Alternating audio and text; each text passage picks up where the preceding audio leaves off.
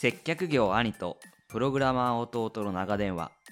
この番組は仲のいい兄弟が SF やテクノロジーエンジニアリングをテーマにしたアニメや映画を取り上げてまったり話していく番組です。テクノロジーや SF 好きな人にラジオに代わって聞いてもらえればと思います。はい兄弟調子はどうだい？私が兄です。弟です。最近髪を切りました 別に面白くないか笑っちゃった。あの多分編集ではカットするんですけど最近と髪を切りましたの間がすごい長かったんですよ。あちょっとああの考えてなかったってなってあーあの編集ではカットしとくんですけどあれ髪じゃないですけどあのカットさせていただきますんでねいやちょっとあえてあの間は生かし生かせたら生かして。あちょっと生かすあの放送事故だと思われるのあのあれこいつ思いついてないんじゃない？うん感をちょっと残して、あとあのこの編集によって僕らのこのしょうもない掛け合いをあのまるで漫才家のようなテンポ感の掛け合いに編集することもあるんで。おい違うさなんとかなんとかなんとかってやることあるけどそれはあの僕らの話がうまいわけではないっていう。あそう。だよね。そうツッコミ切れ味いいなみたいな時あるんですけどあの、うん即座にね。そうもう5秒ぐらい空いてからいや違うだろって言ってたりするんでまあそれはちょっと編集のなする噂なんですいません。そこまでトークキレキレ兄弟ではないですね。全然。あわ私もね髪切ったんですけどうん。あの前髪切られすぎましたはいということでね早速本編に行きましょはい。今のはカットしたらどうなっちゃううああのねそ切られすぎました。はいそれでその辺もはその辺も編集するの楽しいから。あそう。まあまあちょっと任せてじゃあはいでは本編でいきます。はい。はい。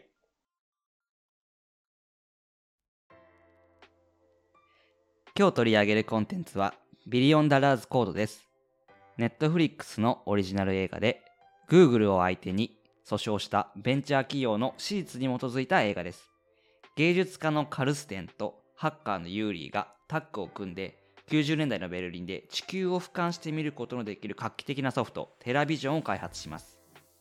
その後、Google Earth が発表され、開発にテラビジョンが使われた、盗まれたという裁判を2014年に Google に対して特許侵害として起こしました。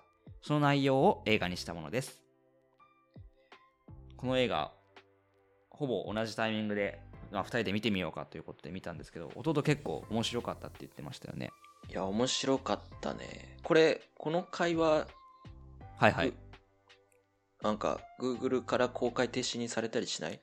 あー、どうですかね。ポッドキャストを Google でも配信してた気がするんで、大丈夫かな？Spotify の方はね、大丈夫だと思うんで。ああじゃあじゃはいはい。あもう万が一ねあの聞けなかったら Spotify これ冗談で言ってるんですけど、本当にテラビジョンで検索すると、え、本当にこんな裁判あったの？っていうぐらい Google で情報出てこないんですよね。テラビジョンって検索してみると。ねすごいよねそう。まあ、ちょっとさっきの解説もう一回噛み砕いて言うと、テラビジョンっていう、まあ Google Earth にそっくりなものを、Google Earth よりとっくにね、90年代に作ってたんですよ。このドイツの会社が。だけど、本人たちの主張が正しければ盗まれた、コードを盗まれた形で、あの、取られちゃったんだけど、っていうことがね、ググっても出てこないんですよね。ねうん、本当に不思議。不思議じゃないか。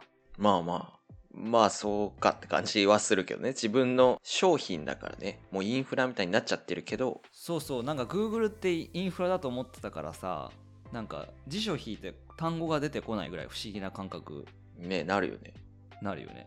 どうですか？弟はどこが面白いなと思いましたか？全体的に結構ずっと好きなんだけど、一番なんか、かうわーって、あ面白いって刺さったのは、はいはい。ユーリーがテラビジョンを作った側のユーリーがね。あそうそうそううが、ん結構ずっとうわ、うんなんてうまくいかないんだろうって同じバグに悩まされててはいはいはいはいはい。そうああなんかネタバレありって話あネタバレ含んで話しますね。あのでなんだけど結局なんか病院うん。でうん。あのすごいこう植木みたいのからヒントを得て、はいはい。はいはいはい。流動的な座標系みたいなアイデアを思いつく。はいはいはい。ですごいスッキリするみたいのが、はい。い、やあの瞬間が一番気持ちいいんだよなっていう。あマジ？そうそうそう。なんかああそうそうそうっていうなんていうのかな。あの瞬間の有利のなんか、うん。あって思いついちゃって病院にいたんだけど、もうなんかあの病院の格好のままもう外出てってうん。で相方のうん。カルステンが、うん。えちょ荷物持ってくるからっていうあの感じがなんかもうあこれできるわって思った瞬間のあの快感あるよなっていうのがすごい、俺はその快楽を味わったことがないからそこに共感してなかったわ、変な人だなと思ってた。あそあるあるだったんそういうそういうシーンみたいになっちゃってたのね。うんなんかああのあのさあの探偵ガリレオがさ事件が解けるとこう数式かけ始めちゃうじゃん。床とか。に、うんうんうん。まあ、変な人だなそういう感じでね、うん、あ天才だなみたいなぐらいにしか見てなかったけどこうあるあるじゃないけどこうグッとくるものがねあるとこだったんですね。うんあのユーリーはさあの植木の葉っぱの形を見てさなんか思いついたじ葉っぱの形っていうか植木をボキって折ってもゃんうん。これはうん。アリから見たら木だよねっていう。えそんな詳細に覚えてるっていうことはさあれ、意味のあるシーンだったの？そうそうそう。で流動的座標系とあとなんかこう4分の1にどんどん分割していくって話あったじゃん、ああれあれの木があの植木だった。のああれ意味のある比喩だったんだ。そうそうそうそう。あなんかあんま分かってなかったな。あそうだった。あそういやそう,、んそうだよ。なんか意味あるシーン。あそうなんだ。なんか全然関係ないとこからインスピレーションを得たシーンぐらいにしか見てなかった。いや結構ああいうのはあるよ。あある？その例えば自分が弟がプログラミング書いててあこれ解決できないなと思ったらもう全然関係ないことで思いつくとか散歩してたら思いつくとか。そうそう。結構何でも検索したら出うるん。時代なんだけど、意外うとん。出ないこともあってプログラミングやってると。ググってもダメなんだ。そうそう。でどうやったらできるかなっていうのをなんか意外となんかそういう植木じゃないけどそういう感じで思いついちゃって、はいはいはなんかあこれだ来た来た来たってなる時ある。いなるほどね。うん。数学の問題が解けるのとかと似てんのかな感覚としては。あそういう感じではあるね。うんなるほどね。うん。あの流動座標系とかうん。4分の1のやつのうん。なんか言ってるなくらいで見てた感じ？それともうん、そう、なんか、専門用語で出てますねっていう。あオデオデッセイ現象ですね。あオデッセイ現象オデッセイ現象。ああ、やっぱ天才は難しいこと言ってんなっていう感じでしたけど。はあ。いやなんかなかなか面白かったけどね。面白いなと思ったのがさ、このテラビジョン、Google Earth にそっくりなものを先に作っていた、えーアートコムっていう会社があるんですけど、そこのカルステンっていう芸術家とユーリーがこうタッグを組むんですけど、うん。結構芸術家がコンピューターにコミットしてるんですよね。でこれからの芸術はコンピューターで作るんだみたいな感じじゃないですか。メディアアートみたいな感じだったね、そうそうそう。あとまあ、今でも、まあ、ジャンルの一つとしてあるとは思うんですけど、うんうんなんかそのジャンルのひ映画の中ではこうジャンルの一つっていう感じじゃなくてもうこれが主流だみたいな感じだったし今そんなにさ芸術家とハッカーがタッグを組んでる感じじゃないじゃないですか。ああちょっと芸術の知識が乏しくて。なごめんなんていうのかな。まあこれも僕もすごい芸術に詳しいわけじゃないけどうん。芸術家でコンピューターサイエンスもできる人って結構すごくない？なんか結構天才派だっていうかさ。ああでもなんかプログラムのコード書いてうん幾何学的ななんか模様のなんか出すありますよね。なんかアート寄りの言語とかあったりする。あのチームラボさんがやってるイベントとかさ、まあそういうイメージはあるんだけど、はいはいはい。うん。なんかそれが主流だみたいなぐらいの勢いだったじゃん。なんていうか、まあ、映画の中ではだけど。ああまあそう。カルスの主張がね。うん。そうそうそうそう。なんかこうアートがあればアートのなんだろう表現としの一つとしてパソコンも使えるよねって今の感覚じゃなくてそのコンピューターっていうさ一般には全く理解不能なものに対してさなんかもうこれからはこれでしょみたいな感じ。まあ今ももうこれからのアートは、まあ、数年前かな。ちょっと前。これからのアートはもう NFT だみたいな感じのちょっとあったんですけどうん。うんそういう熱量を感じたなっていう。まあ必ずしも全部取って変わるわけではないんだけど。うんうん。教授に再起動のいらないアートを作ってこいって言われる最初のシーンすごいきついなと思ったあの言葉。きついよね。今だったらさ当然あの芸術大学の課題としてねこうデジタル作品を出すんだよね。とうん。なんかバグがなんか発生しちゃって、そうでリブートしますとか言って再起動するんだけど、うん、なんか鼻ではあしらわれるというかね。いやきついあの言葉きついなと思う。今だったらもちろん理解あるんでしょうけど。のかないやいそうだけどねなんかそういう人も。なんか画家とハッカーみたいな本とかありますよね。なんかあるよねあの塔塔の絵が描いてある。そうそう作品の中でも確か触れてたような気がするんですけど。なんかそんなに芸術とハッカー芸術家とハッカーがタッグ組むっていうのがこう違和感なかったっていうのがすごいなと思って。当時？うんまあでも違和感のある出来事であったんじゃない？なんか。まあそうかそうかそうか、うん。新しいことだもんね。うん。いい意味の違和感があることだもんね、そりゃそうか。まあその前半はさそういう Google Earth のものを作っていくとこでしたけど。うん。まあ中盤になってさうん。あの、まあ、小さい会社だったアートコムがさうん。こう、まあ、Google の人たちとかとこう、うん。まあ、シリコンバレーの人たちとこう絡んでいくようになるじゃん。あの砂漠みたいなところで、うんうんまあ、カリフォルニアで。うん。あの辺はどうですか、もう生まれてから多分死ぬまで、うん。ああいう世界うん、との接点はないんだろうなって思ってる自分は。エンジニアだけど。うん、なんか、いや、あれ当時のさ、そのシリコンバレーはさ、まあ、全然今のシリコンバレーじゃなくて、なんか全然ヒッピーの村みたいな感じだったじゃん。そうだね。なんか、もうまずそういう文化がもうまず世界のどこに残ってるのかわかんないけど、うん。まあ、今もあると思うけどね、うん。けどなんかその、まあ、とあの時代の映画とか見ると結構なんかメインの、なんていうね。当時の時代を表すものとして大きいムーブメント。大きいそうそうそうそううん、感じあるけどね、はいはいはい。なんか世の当時のアメリカのエンジニアは通ってたのかな？あそれはねやっぱこうあの東側のカルチャーと西側のカルチャーっていうのがアメリカでもあったらしくてうん。やっぱ東側の会社っていうのは IBM とかうん。テキサスインストゥルメンツとかうん。の人たちとこう西側のシリコンバレーの人たちと。うん。でスティーブ・ジョブズとかもそうだよね。もうその西側の人たちって、ね。まあカリフォルニアの人たちってことでね。裸足で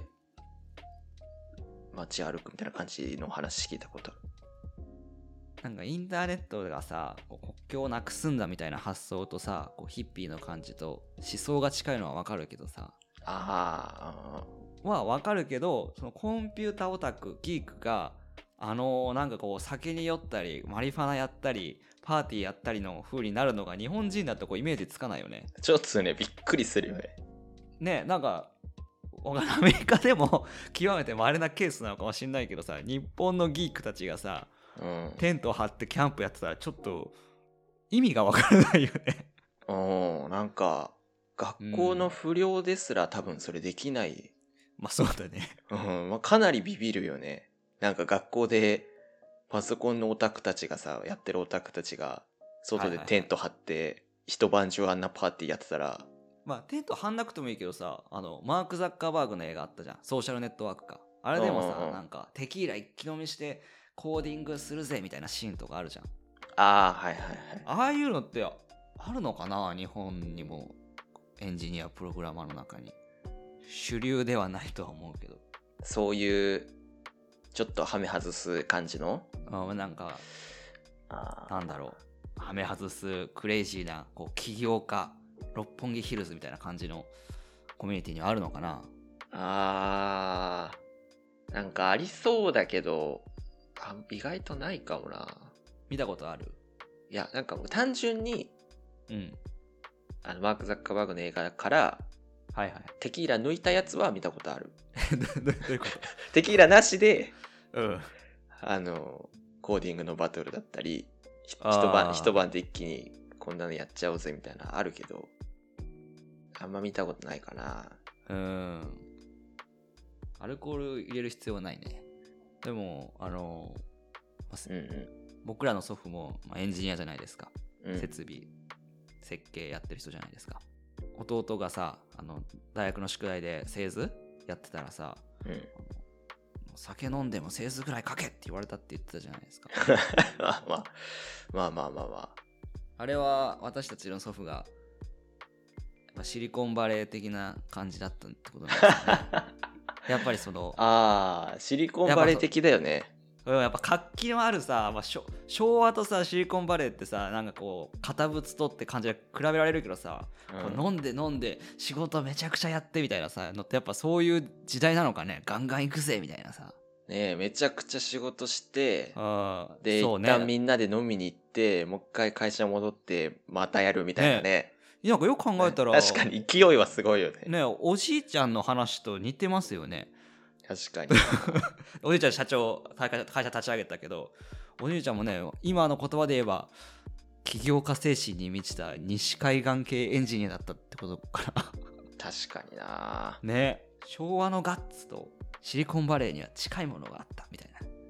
今ないな。今ないね。そんなことしたらねそれこそブラック企業だよね。まあそうだね。労働者に強制してるとそうなるよね、そうなるよね。まあ、別に僕も強制されてないからねちなみにね。うんそれぐらいの人になれよというメッセージだからあれは。ああうん。別に飲酒を強要されたわけではないそう。そうそう一応ね補足しておくと、うもちろんもちろん。そでもねなんかそれがそれぐらいできるっしょって感じがねパリピですよね。うねえでまあいろいろユーリーたちにいろいろあってまあそこで Google 側の人と出会っちゃって、まあ、それがきっかけで盗まれちゃうんですけどねソースコードを。でこう裁判のシーンにこうなっていくと思うんですけど、Google 側の人ではなかったけどね。あ当時は違う会社だったね。でもあの後々 Google に買収される会社にいた。そうそうそう。どうですか？裁判のシーンではなんかおって思ったとこありました？ああ裁判のシーン？そう。裁判もそのあぬ盗まれたと思って、うん。すぐ裁判を起こすんじゃなくて結構時間経ってからね。そうそうそう。13年？14年の訴訟だからいややっぱりあれはおかしいよっていう感じでねうん。起こすんだよね。そうそうそうそう。なんかドクターなんとかみたいな人がさうん。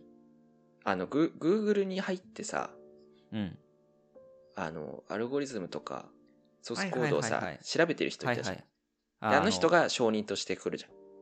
テラビジョンと Google Earth のあの類似性をそうそう。の類似性を博士がね調べたんだよね裁判の証拠として。そう。で証人としてあの、すごいペラペラ喋るんだけどはいはい。あのもっと簡単な言葉で説明してくださいってすごい弁護人に言われ続けるシーンがあって、でそれを見てるユーリが、ああもうなんか言ってないけどもうなんかうん愛想つかして誰も理解してくれないんだみたいな感じでバーンって出てっちゃそううそう。要はあのユーリーたちの味方をしてほしいからあのこんなに Google Earth とテラビジョンがそっくりですよっていうのをめちゃくちゃ難しい言葉でバイシーンに説明するからうん、ユーリーはねブチギレて出てっちゃうんだよね、ああいやそうそう。てか難しい言葉で説明したからっていうか、うん。難しい言葉で説明してバンシーンが理解できないから、弁護人が平易な言葉で言い直すんだよね、はいはい。つまりこういうことですよねとか。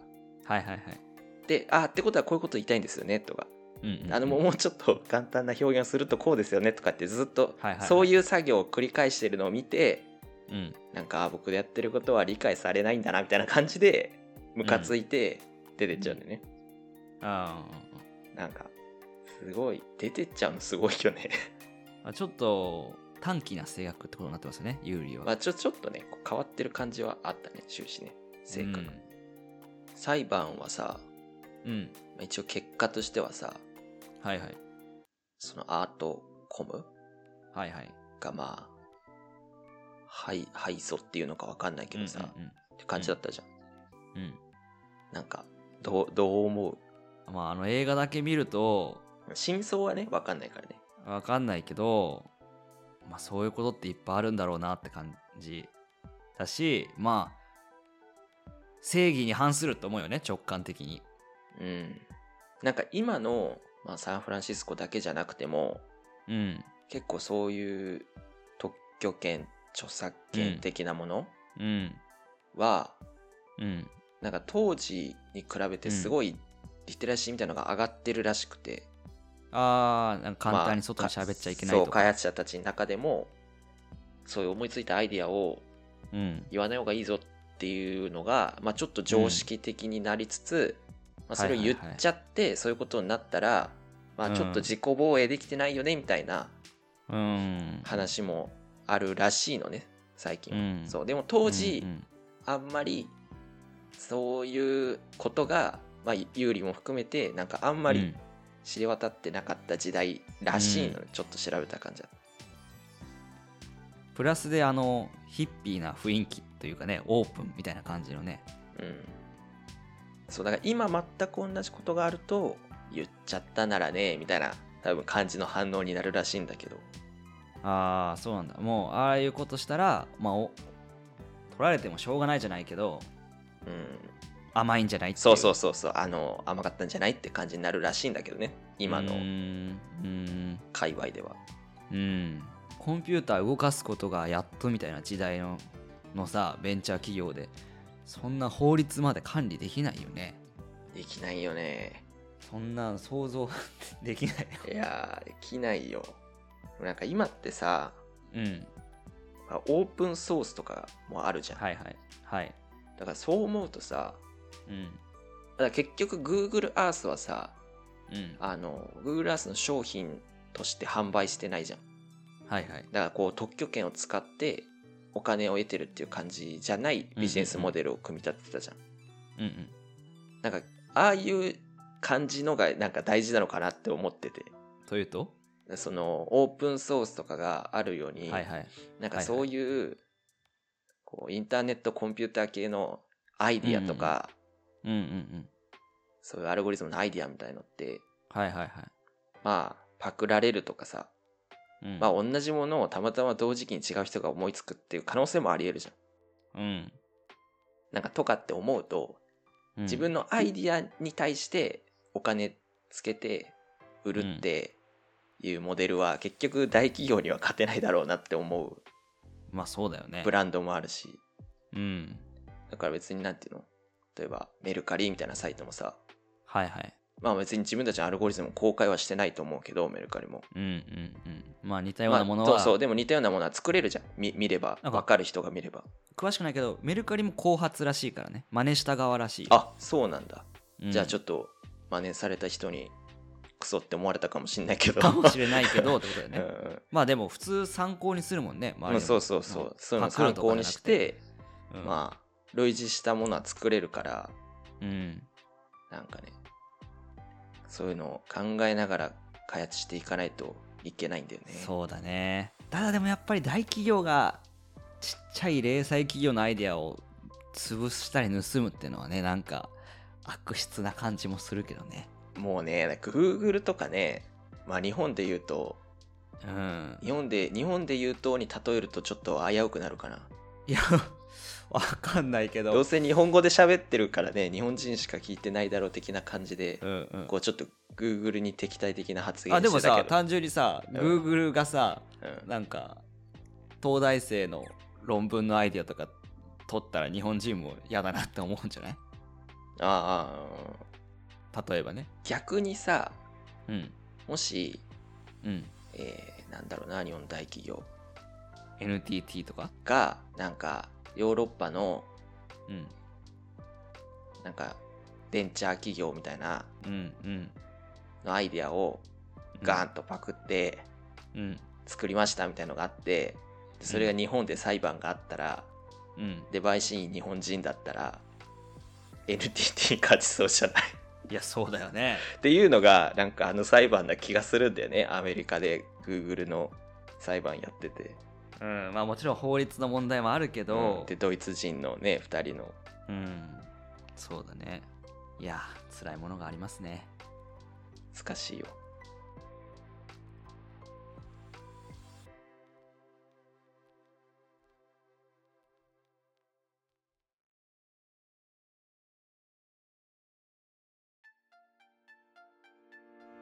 はい、ということで、ここまで一気に話してきましたけど、面白い映画ですよね。いや面白かったね。結構面白かった。うん。好きな映画。うんまあ、映画っていうか、ドラマみたいな感じ。ドキュメンタリー？うん。4, 2 4話あるんでね。4話かな ?2 時間かける4だったかな？1時間か1時間半ぐらいかな。うん。うんうん。弟好きじゃないかなってちょっと思ったんだよね。あーまあなんか、サムネイルもちょっと、なんかちょっと内容とマッチしてない気がするけど。そう、だから自分はね、なんか、うん。どんな話なのかなって。あれ、サムネイルから想像できないね、あの話。そうだね。び日本人にはなのかもしれないけど、ビリオンダラーズコードっていうのもさ、まず名前もね、ね、Google と戦った男とかにしてくそれる。うそうそうそうそう。そう。でダ、サいけど。ね、なんかそういう風だったらちょっとね、うーん。わかるよね。Google Earth の真実とかね。うーん。で、テラビジョンでユーリーとカルステンが特許訴訟とか書かれてもちょっとね。うん。でも、ぜひね、ポッドキャスト聞いて興味持ってくださった方はね、え、そう。勇気を出してみてほしい。面白いよね。うん。では、そろそろお時間になりましたので、本日はこの辺りにしたいと思います。え本日はお聞きいただきましてありがとうございました。ありがとうございました。次回もどうぞよろしくお願いします。